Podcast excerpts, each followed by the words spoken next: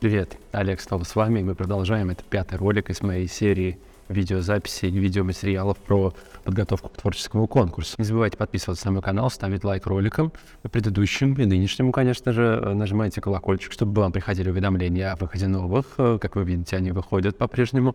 Э, это еще далеко не все. Ну и не забывайте э, подписываться на телеграм ММТ, Мужков Медиатим, мой телеграм-канал, где я пишу о медиаобразовании в целом и о записи этих роликов, и о преподавании для школьников, студентов, о журналистике, обо всем, в общем. Э, QR-код висит, вы можете на него подписываться. Обязательно приглашаю вас туда.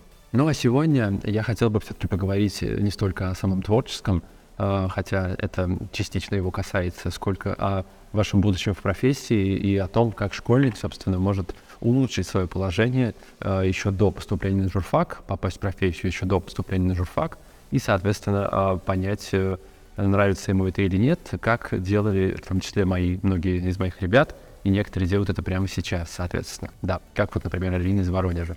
Сегодняшнее видео посвящено стажировке, стажировке школьников в СМИ, стажировке в медиа, работе. По сути, это работа, просто э, вы как школьник, размышляя о том, чтобы поступать на журфак, э, в процессе этого можете попробовать свои силы в настоящем СМИ. Для меня это стало откровением уже более 16 лет назад, получается, в 2000 пятом или шестом годах я, собственно, попал в газету. Попал в нее совершенно случайно с помощью э, своих родителей, которые помогли мне найти знакомых. Мы жили в маленьком городке.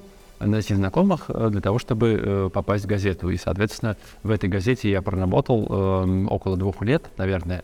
Э, писал туда материалы, потом их взял с собой и поступил на журфак. Мне это помогло, соответственно, да.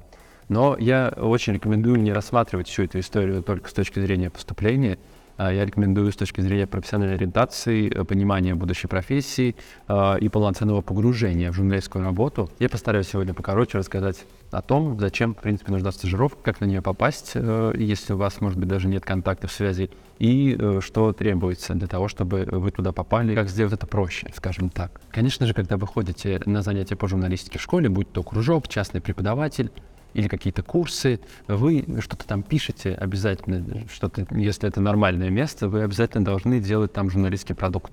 То есть э, создавать, как мы, например, создавали модель реальной редакции на своих занятиях. Мы писали все это, безусловно, и ребята писали новости, статьи, брали интервью, снимали и писали репортажи, э, делали там всякие авторские проекты, записывали подкасты и так далее. Это все ваше портфолио на уровне кружка, коллектива и так далее. Тем не менее, на некоторых, хоть и на некоторых журфаках сейчас это стало цениться, конечно, когда я поступал, такого вообще не было.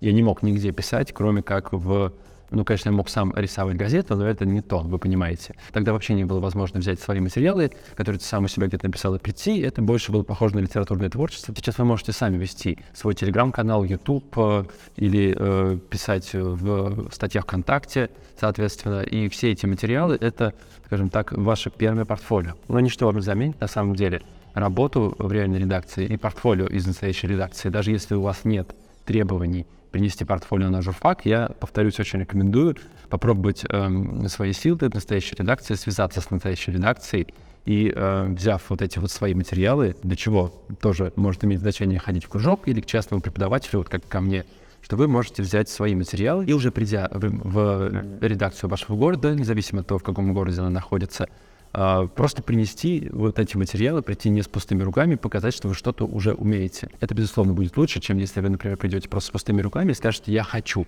Да, вы можете попасть на адекватного редактора, который понимает, что в этой профессии практика безумно важна. И очень частая история, когда школьники работают еще до поступления для того, чтобы поступить или для собственного интереса. Поэтому берите свое портфолио, которое вы уже создали, или создавайте его, если вы только задумались о том, чтобы поступать. Пишите, снимайте, записывайте, э, собирайте в одну кучу и э, идите в редакцию.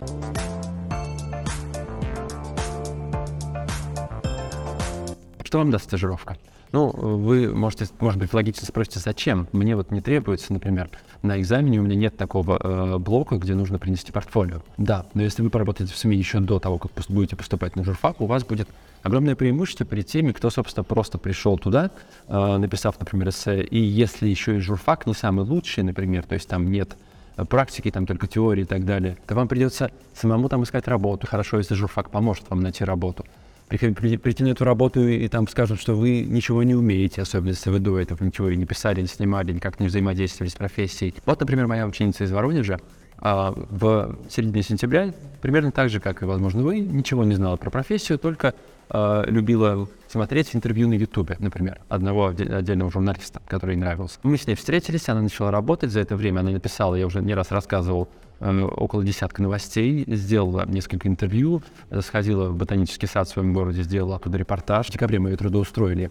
в одно воронежское СМИ. И вот я надеюсь, что когда этот ролик выйдет у меня на канале, тогда же и выйдут ее материалы уже в этом самом СМИ, и не один, а несколько сразу, поскольку она написала эм, две статьи, большие достаточно объемные статьи. Таким образом, если вы приходите в СМИ, вы э, понимаете, как работает СМИ изнутри. Вы взаимодействуете с журналистами, видите, как будет выглядеть, возможно, ваша будущая работа. Вы узнаете то и понимаете, что самое главное то, что вы никогда, наверное, не узнаете от преподавателей, от хороших, от не самых хороших и так далее, Потому что я уже говорил в предыдущих видео, профессия меняется, обновляется, и очень важно, чтобы вы получали знания в первую очередь от журналистов, если вы хотите журналистами стать. Вы увидите редакцию, вы узнаете, какие бывают должности, вы попробуете сами поработать с камерой. Ваши материалы еще до того, как вы поступите, уже будут выходить на порталах вашего города или на телеканалах, или, или на радиостанциях, и где угодно, на самом деле, смотря что вы выберете, куда пойдете. Ну, прекрасно же, правда? Тут, возможно, разные варианты. Если вы, например, в 10 классе, там, летом после 10 класса э, захотите попробовать постажироваться в СМИ э, между 10 и 11, пойдете, например, э, на стажировку, поработаете, и вы можете понять, например, что вам это не очень нравится, например. И тогда у вас будет возможность еще выбрать что-то другое. Либо вы пойдете туда, и вам, наоборот, это очень понравится, и вы захотите остаться в этом СМИ дальше, попробовать поработать, подрабатывать хоть как-то. Тогда ваш карьерный путь начнется гораздо быстрее, и вы будете иметь огромное преимущество перед своими одногруппниками, которые об этом, например, не знают. Именно это вам даст стажировку.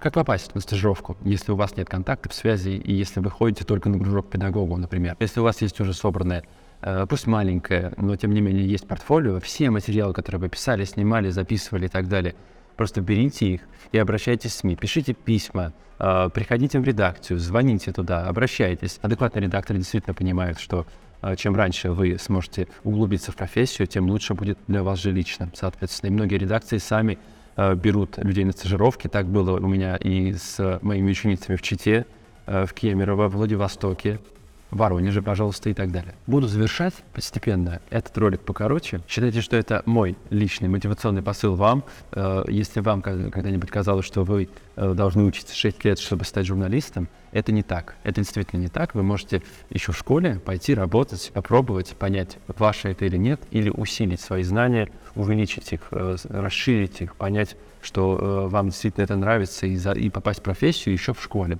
Не бойтесь пробовать, если вам э, нужна консультация о том, как это сделать, пишите в комментариях внизу под этим роликом. Если вам интересно, э, куда можно пойти и как именно туда попасть, тоже пишите в комментариях или напишите в мой телеграм, соответственно. Вот, я на сегодня буду заканчивать. Всем спасибо, что смотрели. Не забудьте, пожалуйста, если вам понравилось, поставить лайк этому ролику, поставить э, колокольчик, чтобы приходили уведомления новых видео. Здесь, опять же, мой телеграм, туда можно мне написать, там можно и нужно мне читать, соответственно. Ну а мы в следующих видео продолжим говорить конкретно о творческих конкурсах и о подготовке к ним. Всем спасибо, с вами был Олег, всем пока.